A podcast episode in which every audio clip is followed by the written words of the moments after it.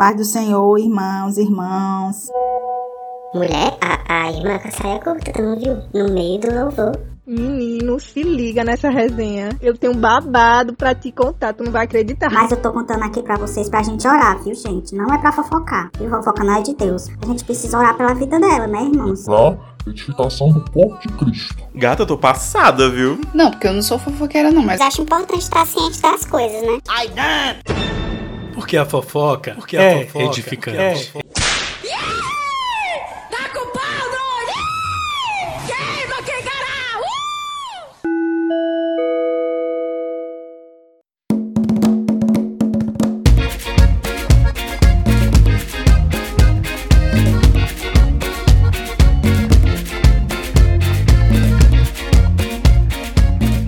Olá, Ebretinhas, Ebretinhos, Eu sou Lidomar Nepomuceno e sou apresentador do Hebreu. Nossa, tá- não era pra ser diferente? Gostei, gostei da inovação. eu sou Lia Girão e eu sou apresentadora do Hebreu também. Arrasou, é sobre isso. O Hebreu faz parte da rede nordestina de podcasts. Para conhecer outros podcasts da rede, siga arroba Rede Nordestina de Podcasts no Instagram. E, né, estamos aqui estreando a quarta temporada do Hebreu. Aí essa é a hora que a editora bota os aplausos, né? Eu mesma. Então, gente, a gente tava morrendo de saudade de vocês, apesar de que a gente sabe que vocês ficaram aí mês passado em boa companhia, né? A gente teve alguns podcasts que ocuparam o feed do Hebreu. E depois contem pra gente o que vocês acharam. A gente curte muito a galera que passou por aqui. Espero que vocês também tenham curtido. É, antes de qualquer coisa, eu quero convidar vocês para seguir a gente lá no Instagram, arroba o Hebreu. É, mas também não esquece de seguir a gente na sua plataforma de streaming favorita, que assim você vai receber uma notificaçãozinha sempre que sair um episódio novo. E de preferência, escuta a gente lá na Aurelo. A Aurelo até agora é a única plataforma que está monetizando os podcasts por play. Um valor muito pequeno ainda, pouquíssimos centavos, é, mas você ouvindo lá já, já vai fortalecer de alguma forma. E se você quiser ajudar mais efetivamente, lá na Aurelo tem a opção de você se tornar apoiador do Hebreu. Também tem a nossa campanha do Apoia-se, que está morta e enterrada até agora, ninguém ajudou a gente. Então, se você se compadecer, por favor, estamos aqui com a cuia na mão pedindo essa ajuda para manter o podcast. Ou manda um pix para nós. O hebreupodcast.gmail.com é a nossa chave. E todas essas informações estão aqui na descrição do episódio. É isso. É, e daí, se você de repente está chegando aqui a primeira vez no Hebreu, a gente quer dizer que o Fofoca é um quadro dentro do nosso feed, nas plataformas de streaming, sem um roteiro bem estabelecido, é realmente pra gente sentar as comadres e fofocarmos e falarmos sobre o que dá na telha. Então a gente tem mais ou menos assim uma ideia do que a gente quer conversar hoje, mas não tem roteiro. A gente vai sentar aqui e conversar de boas, é sobre isso. Então, dito isso, a gente também chama que vocês escutem os nossos episódios principais. A gente tem séries sobre várias temáticas e tal. Então, o Fofoca é, é, é um, um ponto fora da curva naquilo que a gente tem produzido, mas depois falem pra gente também o que vocês têm achado. E daí, Lia, conta pra gente quem é que tá com nós hoje nessa mesa de bar pra fofocar. Já tem gente aqui meio embriagada já. Tem um dizendo que é água no copo, mas eu tenho sérias dúvidas. Eita, acho que Jesus andou chegando muito perto dessa água. Gente, hoje nós temos assim um quadro, uma mesa de convidados totalmente inovadora, assim como nunca visto antes aqui neste podcast que se chama O Hebreu. Então, é, rufem os tambores, tá? Porque é isso, nós temos aqui ela, conhecidíssima como a Noite de Paris, poderosíssima como a espada de um samurai. temos ela, que nunca esteve aqui conosco, ela vai se apresentar e aí nós estaremos conhecendo a Eliana Coelho. Que eu não vou dar mais detalhes, que a, a gata sempre né, traz informações inovadoras sobre, inovadora. É. sobre si mesma e sobre, sobre isso. Fragmentada, vocês querem dizer, né? A pessoa que todo dia muda. E hoje eu tô vampirona. Emo, gótica, roqueira. Eliana Coelho, evangélica, emo, gótica, roqueira. Feminista. Tem dia que eu tô feminista, tem dia que eu. sei lá o que é que eu sou. Apesar de que amanhã é o 8 de março, do Internacional da Mulher. Viva nossas mulheres. Enfim, é, né? Bora, galera, mulheres. Girl Power. Girl Power. Mas é isso, eu sou, vamp- hoje eu tô vampirona.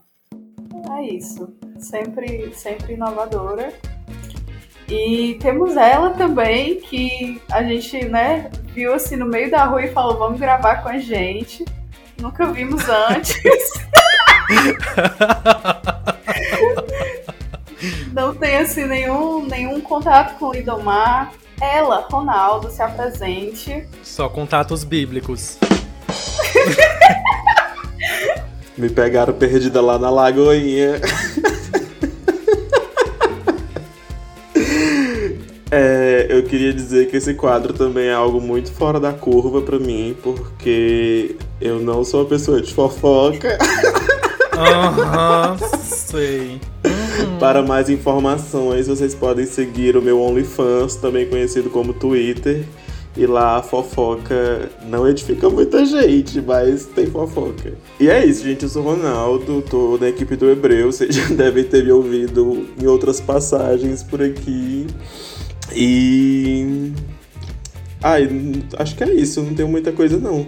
Eu também me considero um pouco fragmentada, como a Eliana falou. Estou é, buscando novamente minhas raízes góticas, emo. Mas por enquanto eu sigo mais ou menos povo animado, assim. Um povo mais ou menos, né? Bissexual, povo animado e povo triste. Mas estamos aqui. E vamos fofocar, gente. GLBT, diversidade. Amiga, eu tô adorando que assim, eu acho que tá todo mundo ou cansado ou assim meio derrubado, né? Tem gente que eu sei que tá meio quase doente, não sei. Aí tá todo mundo meio assim, você não sabe se é uma vibe doente, se é uma vibe brisada, se é uma vibe. tá um pouco altinha, tá um rolê bem. Eu acho que é uma energia de março.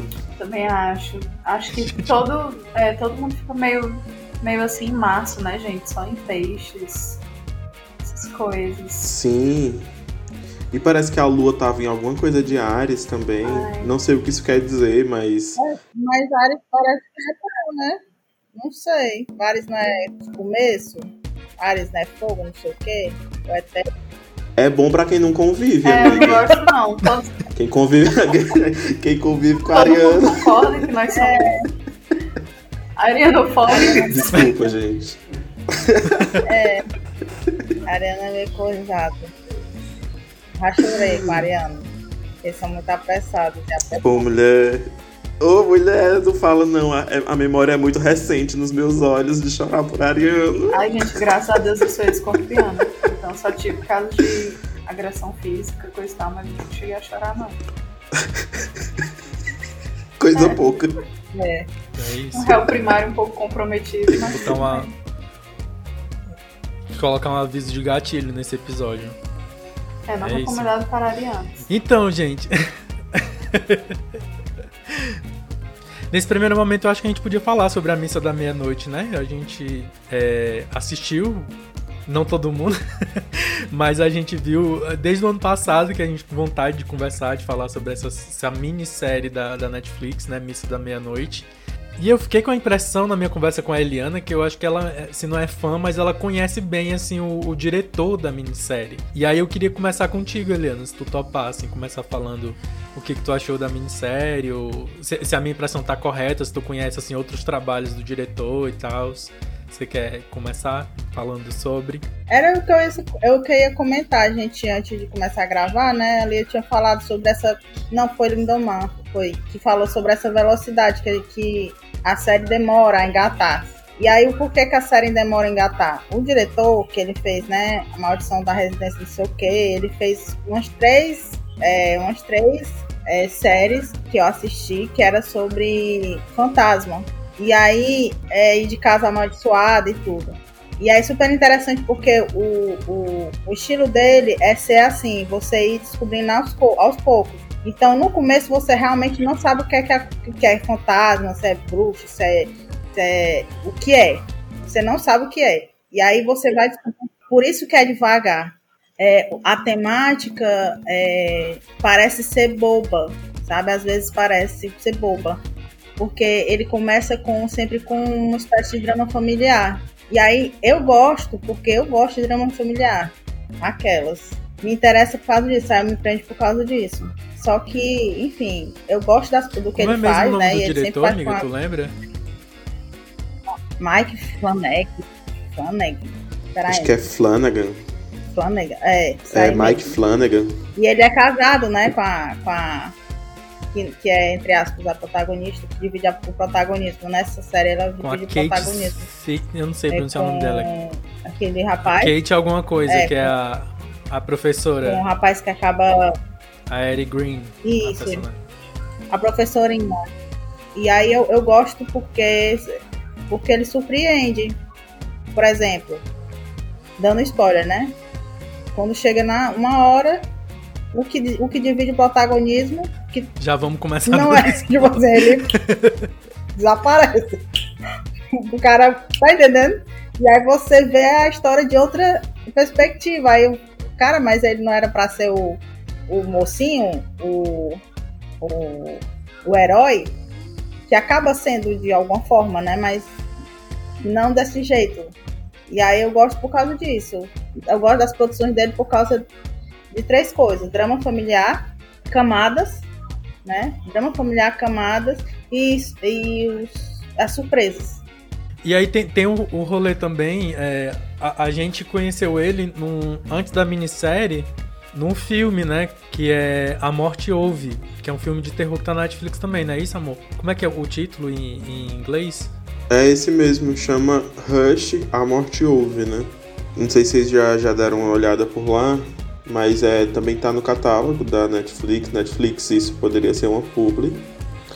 É, e na real a gente conheceu, mas a gente não ligou muito uma coisa a outra, né? Só depois foi que a gente soube que, que era do mesmo cara, não lembro direito quando a gente tava assistindo. Mas é, é do mesmo produtor e dá muito pra ver essa atmosfera que a Liana falou, assim, de uma coisa que é meio despretensiosa, mas que vai somando camada por camada, até que você vê assim e tipo. Você tá lá assistindo porque você não consegue desistir do rolê, não, não que seja ruim, assim, mas que o ritmo vai te prendendo, assim, né? Ele é lento e vai te prendendo pouco a pouco, assim. No filme, isso é bem explícito de, de como essas camadas dele vão meio que engolindo, assim, a gente e cativando pro, pro rolê. Sim. Eu tenho, muito essa sensação no filme. Eu, eu não acho que, que no filme demore tanto a emplacar como na minissérie, assim, na mini... A Lia disse que assistiu os dois primeiros episódios, tipo, pra mim é mais lá na frente só que o negócio vai emplacar e tal. Até então você só fica cansado, assim, com o tempo da minissérie. No filme, A Morte Ouve, eu não sinto tanto isso, mas a minha sensação é de que ele consegue prender a gente do começo ao final do filme, assim. Você passa o filme inteiro numa tensão, assim. Meu Deus, e o que que vai ser, né?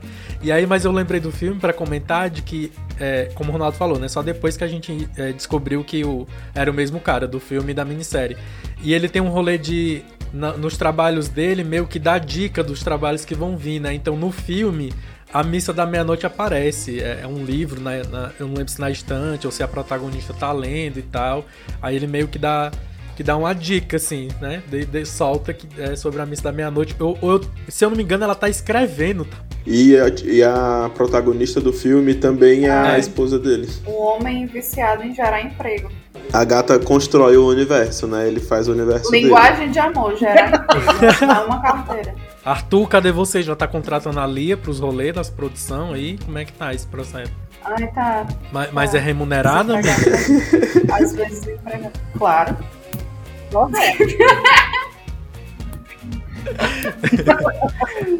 Ai, Ai, ai. tá uma coisa aí. Amiga, e você que. Lia, e você que viu aí os primeiros episódios da série, qual foi a tua impressão, assim? Dá pra dizer alguma coisa ou tu só ficou cansada com o ritmo da série? Amiga, impressão e expectativas. que aí a gente vai te Então, frustrar eu tô ou meio não. que naquela. Eu tô meio em situação de Glória Pires, né? Mas.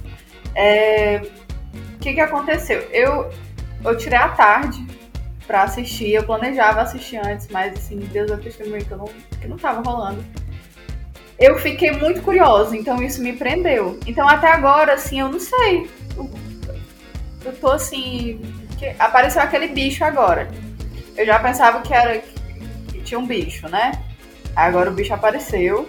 E agora eu estou na expectativa do que é esse bicho, o que, que cada pessoa representa, porque assim como a Eliana, eu gosto muito dessas representações familiares, o lance dos ciclos.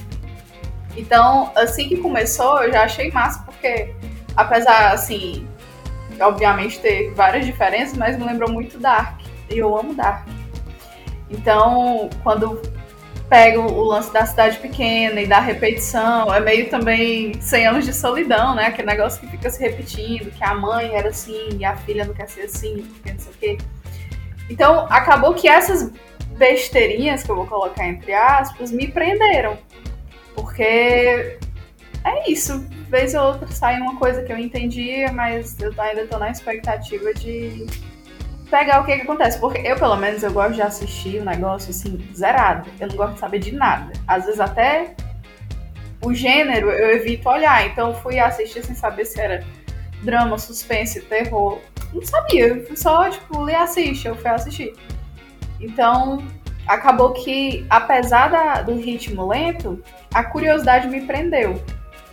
E eu posso dizer que a curiosidade também matou o gato. E aí você precisa assistir pra entender o que isso quer dizer.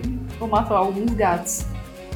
Dá pra aprender porque também, já nos primeiros episódios, né, você já percebe que o cara, ele tem uma conexão ele é um ateu, mas ele tem uma conexão espiritual. Ele fica revendo o que aconteceu, né? E eu não sei se é no segundo ou no terceiro episódio que ele. Porque eu fiquei na dúvida, né? E aí assistindo de novo, não consegui terminar de novo. Eu assisti a primeira vez faz tempo. É, ele diz assim: como é que foi seu dia? Para a entidade que ele tá vendo, ou para a visão que ele tá tendo, não, não fica claro se ele vê ou se, é, se ele tá tendo uma visão da, da menina que morreu no acidente com ele, né? Ou se ele tá. Se é a culpa dele que externalizou isso. Mas não interessa. Interessa que pra mim ficou tenebroso já desde o começo. No primeiro episódio, quando ele tá lá. quando ele tá lá na prisão, aí começou a brilhar, eu já tomei um susto. Não, e assim, só contextualizando, né, que a gente não sabe quem tá. Muito provavelmente nem todo mundo que tá ouvindo a gente a- a- assistiu a série. É, então, pra tentar contextualizar mais ou menos sobre o que que é, né? É, a série começa com, com o. com o, o Riley Flynn é, num acidente e tal. Ele, ele mata uma pessoa atropelada e tal, e aí ele é condenado. E aí ele passa um tempo preso, e aí depois ele volta pra um- uma ilhazinha onde a família dele mora, né? Que assim, é uma, é uma, uma ilha pequena, com uma população pequena, que todo mundo se conhece e tal. E aí esse cara, ele é esse cara mais velho, mais velho assim, né? Tipo, ele deve, sei lá, deve ter uns 30 e poucos anos, que tinha ido embora pra Nova York, se tornou um cara bem sucedido e tal, e aconteceu isso, ele perde tudo. O drama de, de Riley que perde tudo. Aí volta pra ilhazinha, pra junto da família dele. A princípio, o pai dele recebe ele assim, meio receoso, você não sabe o que aconteceu, mas claramente parece que o pai dele tá incomodado que ele tá voltando pra casa e tal. E coincide com a chegada dele que chega um, um padre novo, né? É uma, é uma comunidade, a maioria é, é cristã, católica e tal, católica apostólica romana. E aí está chegando um padre novo na comunidade, a comunidade toda é uma comunidade mais ou menos religiosa e tal. E aí, do nada, começam a acontecer alguns milagres nas missas e tal, que esse padre tá. E, e meio que a- o fio da, da, da série vai a partir daí, né? Desses milagres que começam a acontecer e as pessoas que não iam passam aí por conta desse milagre. É, e, no meio desse processo de acontecendo milagre as pessoas indo pra igreja, acontecem algumas coisas estranhas que a gente demora a saber o que é, porque tem, tem umas cenas assim que, que aparece um ser, ali- aliás, não aparece, né? Mas que você nota que tem um bicho, uma criatura. um- Ali você fica na expectativa de saber o que é e vai criando aquela tensão, né? E aquele suspense e tal. Mas o, o, a linha da, da, da série é por aí, né? Esse cara que volta pra essa comunidadezinha isolada numa ilha em que começa a acontecer esses, esses fenômenos sobrenaturais e tal. Acho que é isso, né, gente? Não, não sou bom de fazer síntese da série, mas tentando não dar spoiler não dar tanto, eu acho que. O que, que tu acha, amor? Gente, Netflix, contrata ele pra fazer suas sinopses. Mas assim, se você tá ouvindo, é, eu acho que prepare-se pros spoilers, porque eu não vou fazer muito esforço de, de tirar os spoilers, não. Porque, gente, a graça da fofoca é essa, assim, eu vou te contar, entendeu? O negócio. Tu, tu nem tá sabendo, aí tu vai ter uma visão toda, toda torta do negócio. E se tu quiser, tu vai tirar a prova da fofoca, entendeu? Então, é isso. Não sou livre de spoilers. Mas eu acho que é bem isso que Lidomar falou, né? E de como tu também disse, de, de que parece que o filme ele não é tão lento quanto é a série. Só que acho que a série também tem essa divisão pelos pelos episódios, né, que eles chamam de livros. E eu achei isso muito conceitual, assim. De cada episódio é um livro da Bíblia, pipipi popopó. E aí se você. E aí às vezes dá pra pegar umas viagens desse tipo, assim, de Gênesis é o primeiro episódio, claramente. Mas aí, tipo, de Provérbios é um episódio que, sei lá, talvez o, o, o carinha lá que saiu da prisão tá tendo alguma mentoria ou coisa do tipo. Eu tô, tô fanficando aqui, porque eu não lembro muito direito.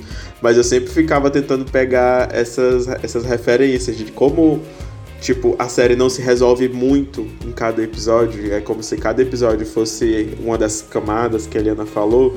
Aí você fica, eita, o próximo episódio é o, o Provérbios, o que, que vai acontecer? E aí você fica assim, criando outras possibilidades de, de ir entendendo a série sem, sem pegar tudo de uma vez, né? E aí eu achei muito massa isso. Acho que foi uma das coisas que foi me instigando, assim, né? Porque tem esse rolê sobrenatural, já começa com o cara lá. Sobrenatural ou meio traumático, né? Porque é isso, ele matou a menina atropelada, ele fica vendo ela, e você não sabe se, se é uma visagem ou é só o trauma da cabeça dele. Só que. Adoro o conceito de visagem. Será que isso é traduzível para outras regiões do país, gente? É só a gente do Ceará que fala visagem. É, o que, que é uma visagem? Você não sabe se é uma assombração, se é um encosto, sei lá, o que vocês conseguirem lembrar aí. Ou se é um rolê, sei lá, pós-traumático que ele tá, tá vendo, assim, né? E isso é muito massa porque vai se construindo a atmosfera de terror, mesmo que não seja uma coisa explicitamente sobrenatural. Porque se tu for pesquisar mais ou menos sobre a série, ela é categorizada como terror sobrenatural, alguma coisa assim.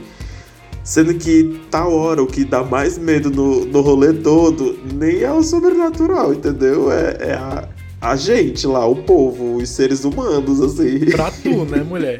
Pra tu. Pra é. outras pessoas pode ser que o sobrenatural assuste, mas, mas eu, eu tô, tô na mesma, amor. eu, como uma pessoa religiosa, as pessoas me assustam muito mais do que o sobrenatural lá. E aí, pegando carona nisso, já pra dizer, né, que quando é, eu sugeri, joguei, botei pra jogo assim, gente, vamos falar sobre isso no hebreu.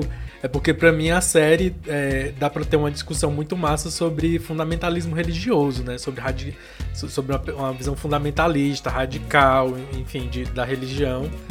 E, e, aí por isso que eu acho que, que dava pra gente pensar algumas coisas por aqui, bem na, na figura, sobretudo, que eu acho que é a figura chave desse rolê é a, a Bev, a Bev King, né? Que é a, a Beata lá, né? Gente, vamos ser sinceros, todo mundo que já foi da igreja, ou que é da igreja, conhece uma Bev King, né? Tem, a, tem a, a imagem da irmã Bev King, não tem? Não tem? Vocês não tem? Tem. Ou já foi.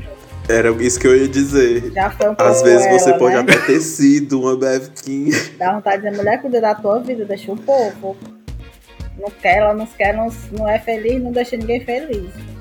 É tipo assim, naquele versículo, você não entra no céu e não quer que ninguém entre. Aí pede que as pessoas entrem. A Bev King é uma mulher de meia idade, é, que é uma assistente do padre. Eu não sei como é que é o nome desse cargo, né? É, ela, é uma. Ela é tipo a sacristã. É, tipo, Isso, é, tipo aquela isso. novela antiga que tinha, que era Carola, né? Que tudo. Ela também se mete em tudo Uhum. na cidade. Ela. E aí, quem se revela outra camada dela além dessa, quem revela isso é o, o rapaz, o Philen Hillen, o, o, esqueci o nome dele. Riley. O que chega, que foi que tava na cadeia e volta. Que tava preso é o Riley. Ele fala o que, que ela fez, né? Que ela convenceu, ela destruiu a cidade. Ela convenceu algumas pessoas a, a darem, a venderem alguma coisa para um conglomerado de que eu não lembro o que é. E aí também convenceu essas pessoas a pegar o dinheiro e dar para a igreja, que na verdade era para essa associação, e essa associação tinha ligação com ela. E aí é um, um dos diálogos que ele tem com o, o padre na, no coisa do AA, né? Que é, que é quando ele confronta, né? A Bev fez isso, isso, isso. Então você vê que ela, ela não é completamente desinteressada, né? Ela tem a dimensão controladora dela, quer controlar a cidade e ela acha que ela já fez merda antes, prejudicando a cidade, a comunidade, que é uma comunidade, né? 127 pessoas. E aí ela faz merda de novo. Ou seja, a vocação dela é fazer merda. o ministério dela é esse. E, tu, e tudo e tudo, e tudo em nome de Deus, nome de assim, Deus. Tudo para a glória de Deus, em nome de Deus. E aí eu me identifiquei com ela, assim, a parte de que eu já fui um pouco a coisa do. do. É, do querer se meter com a coisa de querer ajudar, sabe?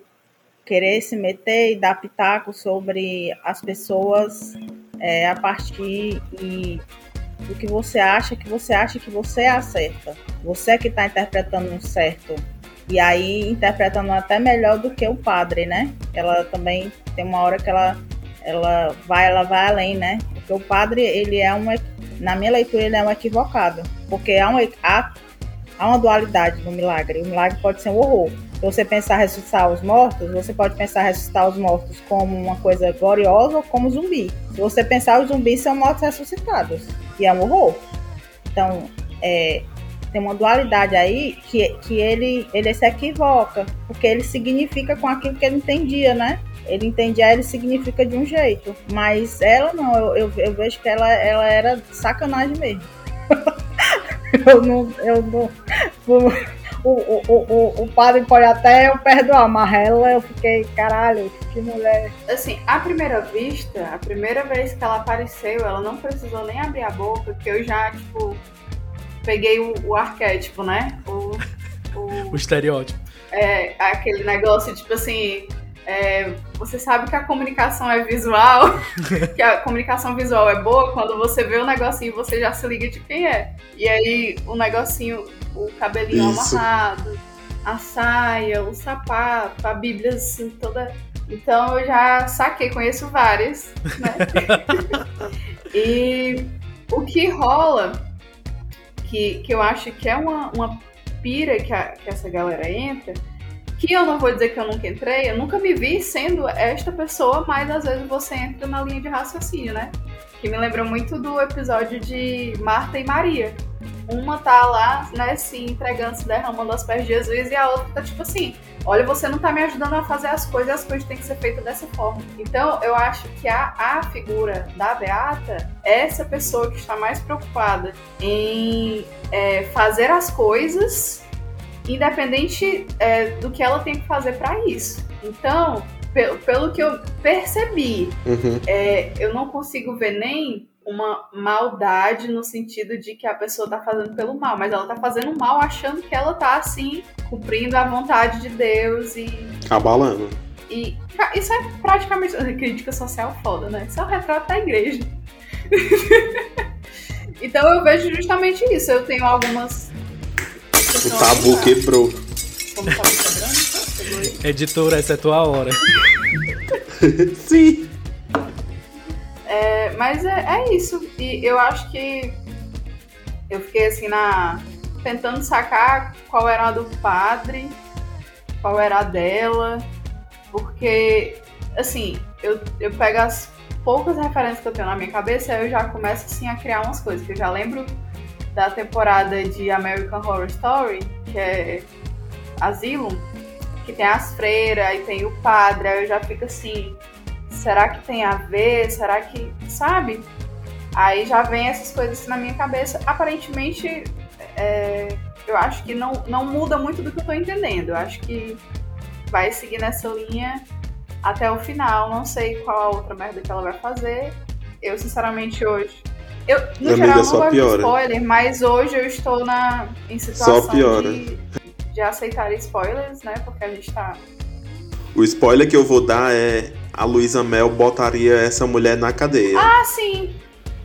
Não, isso eu me, eu me liguei. Isso eu me liguei. Isso o que, amiga? do episódio lá no, no. Assim, eu acho que é o da Luísa Mel, que Da é Luísa o Mel? episódio lá daquela festa, que acontece aquele incidente. Já, é na, já é no segundo episódio? Então é, tu porque viu, eu lembro que eu tava assistindo, e aí Arthur tava editando, né, aqui em cima. E aí Arthur desceu e, e tava lá rolando. Aí ele, por que que isso aconteceu? Eu falei, eu não faço ideia. Aí depois foi que o. Foi essa rapariga. Foi, foi ela, gente. Foi assim na hora. Aí, a- aquela, aquela energia de Inês Brasil, né? Tipo, pela criança eu dou a minha vida, não mexe com criança. Isso, isso me atingiu na hora. Demais, velho. Eu Fiquei muito puto. Porque na hora que ela tava se preparando pra isso, eu já pensei que merda que essa mulher vai fazer. Eu demorei pra me ligar, mas deu certo. Não, e aí eu, eu volto bem no que, o, no que a Eliana falou, que tipo, tal hora o padre, você fica esperando mil coisas dele, porque, enfim, um, um forasteiro chegando na cidadezinha deve ter, ter vindo muito mal intencionado, mas tal hora ele parece mais um, um, um desavisado, um equivocado, meio banana, porque a Bev é a que tá lá, tipo assim, tá hora mentorando as coisas, sabe? Do tipo, não, vamos por aqui sim. E, e ele é realmente, né? Se, se Deus tá fazendo, Total. vamos, Assim, independente de por onde É. Deus faz. você tem uma expectativa de que quem exer- exerceria o papel de liderança, de tomar a frente, era o padre, porque ele, ele é a autoridade religiosa, investida de poder institucional divino para isso, mas ela, a, a Beata, a sacristã, é que sai tomando a frente das coisas, inclusive dizendo pro padre como que tem que fazer. E em dados momentos, ela evoca a Bíblia para dizer, mas você não está sendo fiel à palavra de Deus. Porque a palavra de Deus diz isso, isso, isso. Você esqueceu que você tem esse compromisso. Ela chama o padre para assumir a responsabilidade que ela acha que é a responsabilidade que ele deve ter enquanto sacerdote, pastor e tal, pipipi. Falando especificamente sobre isso do do fundamentalismo religioso, né? Uma coisa que a gente não comentou é que a Bev Skin, ela, ela além de sacristã, de ser essa pessoa de muita influência na comunidade, se eu entendi, ela também é diretora da escola, né? Se ela não é diretora, mas ela tem um lugar de fala assim importante, não sei se uma espécie de conselho da escola, né? E aí tem um- uma situação muito marcante que é, conforme esses milagres vão acontecendo e tal, e tem um milagre muito específico que eu não vou contar, porque eu acho que não tem necessidade de contar, mas acontece um que meio que é o, o primeiro, assim, que deixa todo mundo chocado e leva todo mundo pra igreja. E aí, isso. Tocada Ah, passada. acho que foi onde eu parei. Pronto. E aí isso faz com que ela paute numa reunião que parece ser tipo assim, uma reunião de pais e professores na escola. E aí ela resolve pautar é, que seria importante o uso da Bíblia nas aulas e tal. E aí isso gera toda uma polêmica, né? E eu lembro dela justificando assim, ah, mas é, a gente lê como um livro inspirador e tal, a gente seleciona algumas passagens inspiradoras. Não tem nada demais as pessoas lerem a Bíblia e tal. E aí vem um outro personagem que é muito chave, importante nisso, que é o xerife, né? Que o xerife é, é um, um cara muçulmano. Ele e o, o filho dele tal. Ele é um, um pai solo, né? Com o filho dele que já é um adolescente. Ele é o xerife da cidade e ele é o único que não é cristão, que não é católico, ele é muçulmano, né? Que, que já veio embora pra cidade numa situação de, de ter sofrido é, islamofobia, né? Onde ele trabalhava antes e tal. E aí ele se incomoda com isso. E ele meio que fala: ah, tá, mas e se fosse o contrário? Se eu tivesse propondo que fosse lido o Corão na, na escola, enfim. O xerife Ra Hassan, né? Ele ocupa, parece, o lugar de racionalidade e da razão, que, que é como se fosse uma voz da razão que o, que o Riley deixa de ocupar. Porque ele começa a questionar umas coisas. Porque, por exemplo, no, nos primeiros capítulos, o Riley fica falando umas coisas, né? E aí o xerife Hassan, quando ele é, é colocado né, em xeque isso, de que ele teria que, que o filho dele teria que também estar né, nesse processo, e aí ele faz umas falas, né? E continua fazendo essas falas racionais, né? E, e, de gente, isso aqui não tá certo. isso aqui tá, tem alguma coisa errada. E aí é, eu acho muito inteligente do, do, do, do autor, né? Porque. Do Flanagan. Para não parecer que o lugar da racionalidade, é, o lugar do não fundamentalismo é só o lugar do ateu. O religioso, o muçulmano, pode ser essa pessoa que vai dizer, gente, não, pera, não é assim, porque geralmente se coloca o fundamentalismo, né? Porque o fundamentalismo religioso, é realmente é praticado por pessoas religiosas, mas como se na, dentro da religião não pudesse ter uma espécie de, de reflexão mais crítica. E aí eu gosto de quando sai do Riley que é ateu para ir pro, pro Hassan, que começa a questionar essa islamofobia que ele sofre, né? Ele começa a questionar a Bev e fala umas coisas é, maravilhosas, eu acho que uns diálogos maravilhosos, porque é um cara muçulmano que ele acredita. Só que ele tá vendo a coisa por outro ângulo. E eu gosto, né? Enfim, e o final é emocionante. Eu não vou dar spoiler para ler, mas é muito bonito, assim. De uma forma triste, mas é bonito. Esse rolê do, do Hassan, né, que é o xerife ser também uma expressão de razão, assim, é muito interessante porque isso começa desde quando nem tem um, um rolê religioso, assim, acho que acontece a tempestade, aí acontece um, um rolê meio estranho, que o pessoal fica querendo meio que abafar o caso, que aparecem os gatos mortos, né, alguma coisa assim. Gente, a Luísa Mel cancelaria total a série, a verdade é essa, porque tem o episódio da Bev, tem isso de aparecerem alguns gatos misteriosamente mortos e ninguém sabe o que, que acontece. E o xerife é um dos que fica um rolê tipo, velho, o que, que tá acontecendo? Vamos ver isso daqui. Ou então, calma, tem cuidado para tocar nisso daí, porque pode ser uma doença, pode ser... Ele sempre ocupa esse lugar que, que a Liana falou, assim, de um questionamento mais racional. E é, é muito louco que quando isso chega no âmbito religioso, é justamente ele questionando a relação das instituições, né? Porque a Bev ocupa um lugar na instituição igreja, na instituição, sei lá, da, da cidade mesmo, enquanto convívio social, já por causa disso na igreja, e ela tem um papel de autoridade dentro da escola também e materialmente porque ela, sei lá, organiza tipo uma espécie de dispensa da escola, onde a galera guarda mantimentos e coisas do tipo.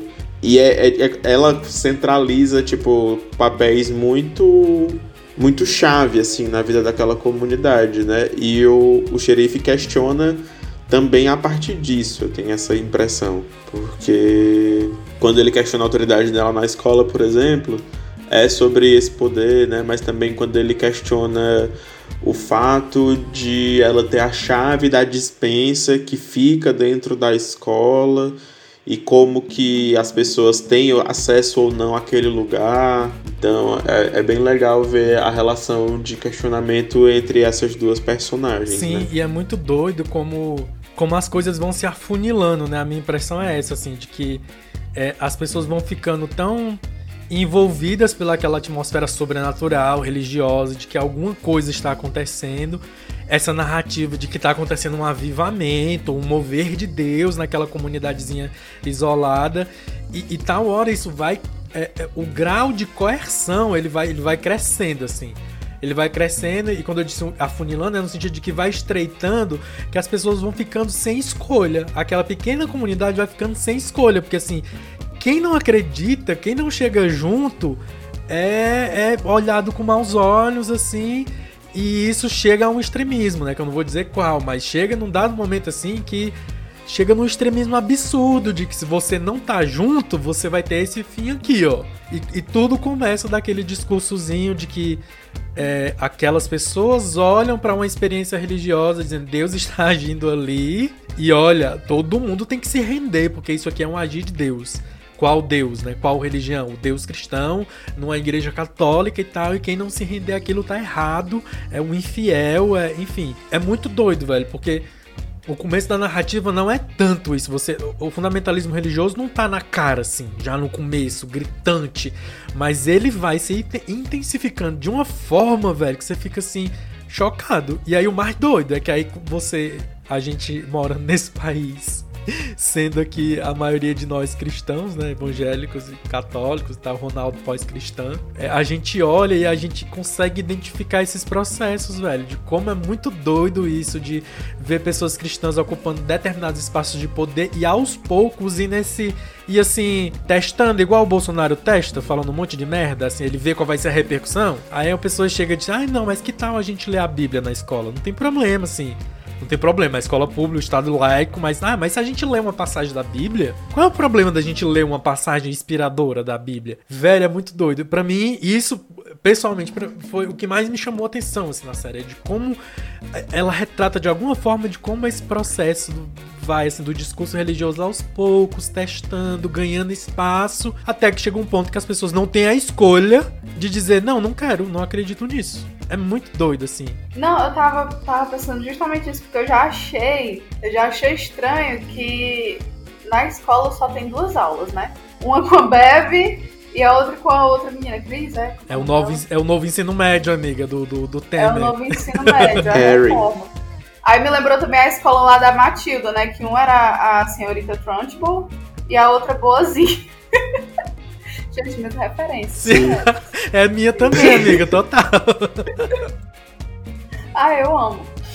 E, e a forma como, como isso gera assim um, um, um claro desequilíbrio, porque a, a, a Bev fica de, constantemente soltando shades pra outra menina boazinha, né? A Erin, né? O nome dela?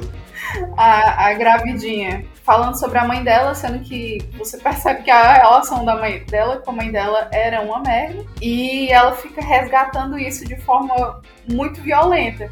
Então, eu acho muito doido que eu não, eu não sabia que eu ia chegar nesse. que eu ia continuar de, com essa mesma posição é, de querer que dentro da igreja uma mulher se cale e que o sacerdote é, bote moral.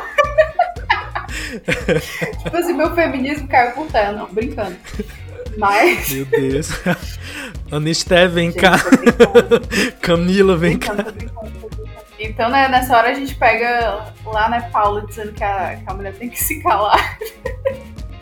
e, não, mas é, é isso. E eu, eu, eu reforço muito essa ideia é, de como é prejudicial você ter essa noção de que simplesmente as coisas precisam ser feitas, que o, sei lá, o evangelho precisa ser propagado, que pessoas precisam ser alcançadas e entender isso como fruto da sua própria ação. Então, eu também acho muito massa o lance do, do xerife, né? Lindíssimo. Na Faria Lima e... desce, viu? Ai, vou nem dizer que ele me lembra um certo pastor, que eu também acho assim lindíssimo. Ai, enfim. Ai, Amiga. enfim. Nossa, eu me perdi. Mas eu acho que é importante colocar também. Gente, me, me deixa puta quando, quando tem essa representação de tipo assim, ateu, questionador, o cara que sacou tudo. Primeiro que, me perdoe, mas o cara lá falou que era ateu, eu já fiquei assim, ó. Cancela. Cancela, o nome da série é Missa da Minha Noite, não é pra ateu. Achei muito 2004 da parte dele. Mas é, é tipo o lance de, de odiar Crepúsculo, isso é muito 2010. polêmicas, polêmicas. É, mas aí eu, eu, eu ofendendo aqui 80 minorias no que fala, né? Minor... Quem são as minorias? Os vampiros. os... os vampiros que brilham. Os ateus. Sim, mas eu gosto disso que a Eliana colocou, de pessoas de outras religiões terem esse protagonismo da racionalidade. Que aí já me lembra muito o lance, né? De, de que é uma coisa assim muito, muito básica para nós evangélicas ou crentes no geral, quando a gente tem esse primeiro impacto, né? Sei lá, na faculdade, que as pessoas chegam pra gente dar uma batidinha no ombro, tipo assim, olha, você não precisa ser burra, tá? Você pode ser inteligente, você não precisa, né, abrir mão da sua, da sua crença. E eu acho que é um processo muito doido que você vai entendendo depois, mas que acaba sendo também violento, porque a forma como pessoas com religião são colocadas nesse é, local de subalternidade intelectual é muito paia.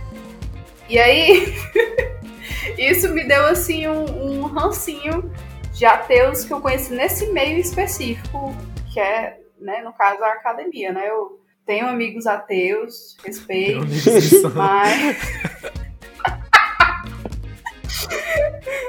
é, mas é isso. Eu acho só que também esse lugar da racionalidade e de outras possibilidades, em algum momento, é desempenhado pela Erin.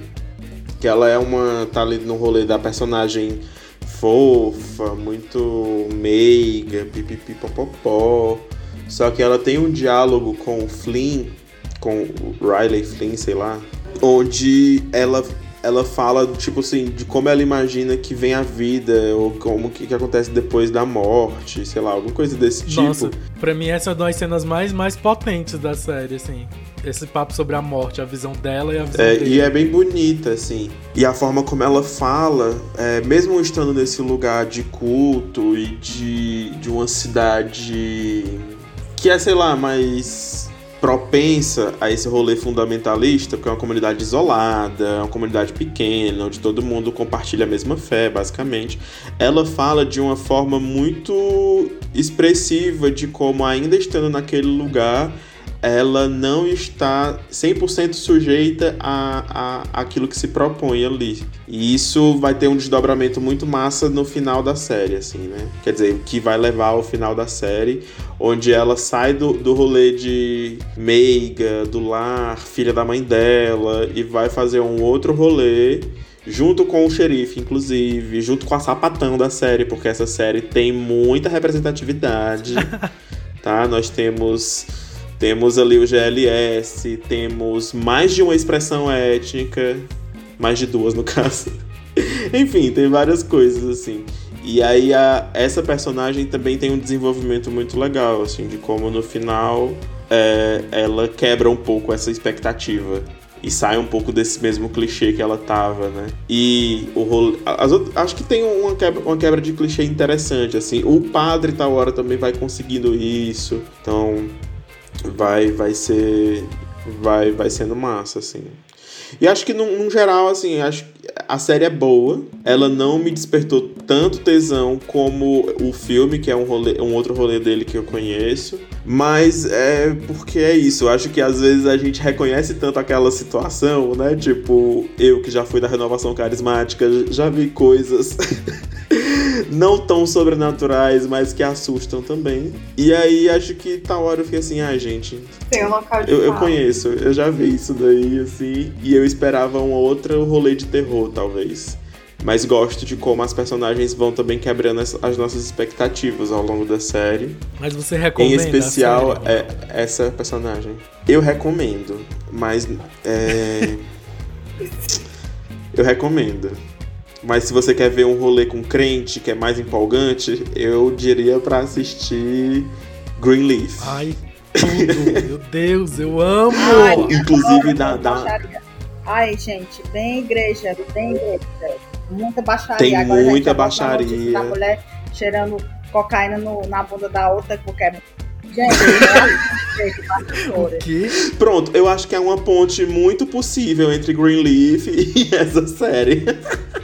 Eu acho, eu acho que não, mas, mas é, é ótimo. Mas aconteceu.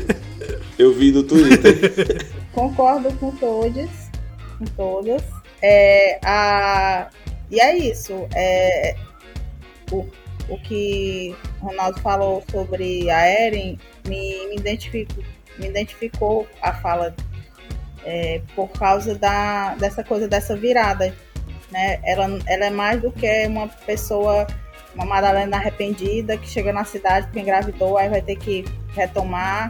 Ela é mais do que isso ela escolheu voltar para lá, ela escolheu ir para a igreja e, e retomar a espiritualidade dela, mesmo numa comunidade fechadíssima. Eu acho que é um outro olhar. Eu gosto disso. Eu não tinha notado isso até a sua fala. E aí é mesmo, cara, ela tem uma participação e a cena dela com falando sobre vida e tal. E assim, eu recomendo, eu recomendo muito, porque dá umas altos, altos dá para pensar várias coisas, né? Não deu tempo de eu falar aqui, mas dá para pensar várias coisas acerca do fundamentalismo religioso, várias camadas do fundamentalismo religioso, a participação feminina no fundamentalismo religioso, que, que a gente se incomoda de ser corresponsável também, porque a gente tem medo de falar isso, porque é, parece que, né, é, porque a gente tem a visão do feminismo que, é, que, que é como se fossem as mulheres fossem as vítimas, os homens opressores, aí fica nesse lugar parado, como se não tivesse também uma internalização do, do machismo e também não tivesse uma participação de mulheres na, no projeto neofascista. Existe. E aí o feminismo não está dizendo que as mulheres não são ruins, as mulheres são gente, né? E por isso elas podem ser boas ou ruins, ou fazerem escolhas o que quiserem. Mas eu, é, é, a gente esculhambou a Beth porque ela merece ser esculhambada mesmo. tipo a Damares, não dá pra salvar, não. O Hebreu faz parte da rede LGBT Podcasters. Para conhecer outros podcasts da rede, siga LGBT Podcasters no Instagram ou acesse lgbtpodcasters.com.br. Gente, é isso. Então, obrigado, obrigado. É, sobretudo Eliana e Ronaldo que chegaram com a gente aqui nesse papo hoje. E é isso, galera. Esperem que venha mais episódio por aí. Esse foi o primeiro da nossa quarta temporada. Tava esquecendo de dizer, mas essa temporada é mais uma que a gente não vai fazer série de episódios. Então os episódios têm temas independentes. E esse foi o primeiro, mas vem outros aí, tá? Cheiro e até já. Obrigado.